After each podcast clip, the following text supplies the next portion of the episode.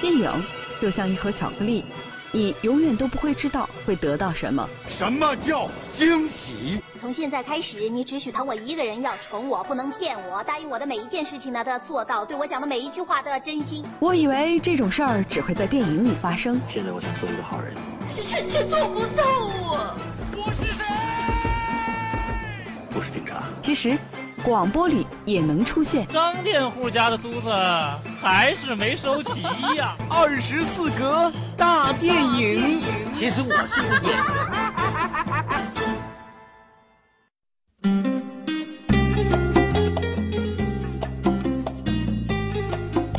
十八点三十七分，又到了我们二十四格大电影的板块。说实话，今天我特别期待这个板块，嗯，因为很早之前珊珊就跟我说了，说放假之前这一天的节目要跟我说一部特别特别特别棒的电影，我就在想，哎呀，到底是什么电影？今天请珊珊为我们揭晓答案了。其实大家都知道，马上就要五一放假了，这个五一档呢也算是电影的黄金周了，对呀、啊，很多人都会在关注会上什么电影呢？比如说我们经常说的那个渣渣辉，哎，张家辉，他也拍了一部电影叫做《低压槽欲望之城》，也是今天上映的。嗯但是我今天讲的不是这部片子，我想说的一个更加接地气儿的片子，而且也是一部获奖的片子，同时也是今天上映的片子，叫做《黄金花》。今天呢，也带着我们的听众朋友呢，来到了地外影城观看了这部片子。这部片子是由。毛舜筠、林文龙、吕良伟等各色的一个非常实力派的演员主演的一部很多老演员了，对，它可以让更多的观众开始关注这部思考比较深刻的一部片子。嗯、这部电影呢，也被大众认为是最普世、最接地气的一个写实主义的题材的影片，所以呢，这部片子也获得了很多的奖项。比如说，大家都觉得看这部片子，首先呢就是要看他的演技，因为毕竟啊，毛舜筠之前演过《家有喜事》，对，大家呢都是非常认可的。他和林文龙的这个演演技呢，也是这部电影的点睛之笔。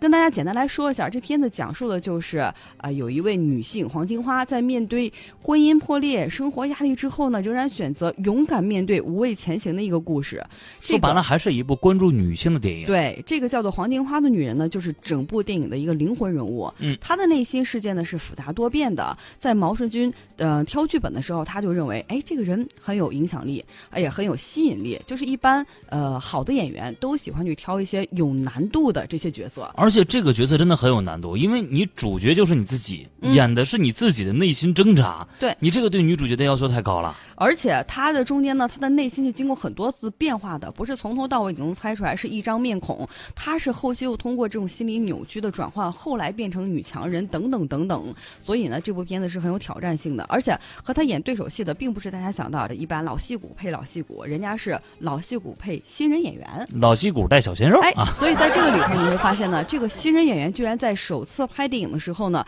也获得了最佳新演员奖，对，所以是让很多人呢对这个新面孔刮目相看。这是一个很好的一个这个形式啊，嗯因为好多电影拍出来，嗯、就是很多老戏骨确实会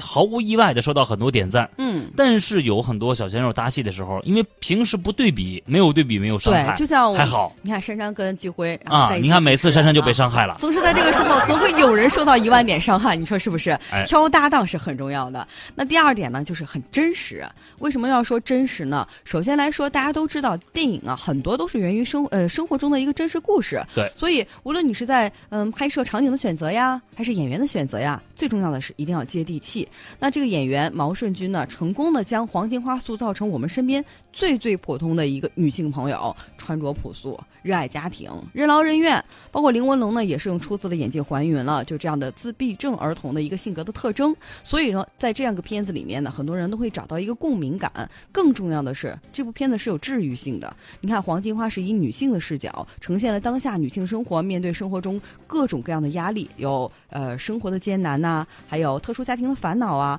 以及中年的时候与丈夫的支离破碎。好多的这个女性啊，面对的问题其实都差不多的。嗯，说到底就是一句话。家庭和事业中间如何去权衡？对对，好多时候还不光是如何权衡，嗯，就是事业可能因为女性到了中年会有这样或者那样的不顺利，嗯，然后你最你再回家发现家里的不顺利更多了，嗯，哎，这就很难受。所以说这部片子里面你会看到很多细节能打动人心，能触动你人心中最柔软的一面。比如说有人说这部片子有点像《妈妈再爱我一次》，啊就是嗯对于儿子的不谙世事以及照顾一个像照顾三十个的这种不易和艰辛，这位女主人。公从来没有对儿子发火。你想想照顾继辉那么辛苦，那么皮，怎么是成我了？但是从来都没有想过放弃照顾继辉啊这不理你占谁便宜呢？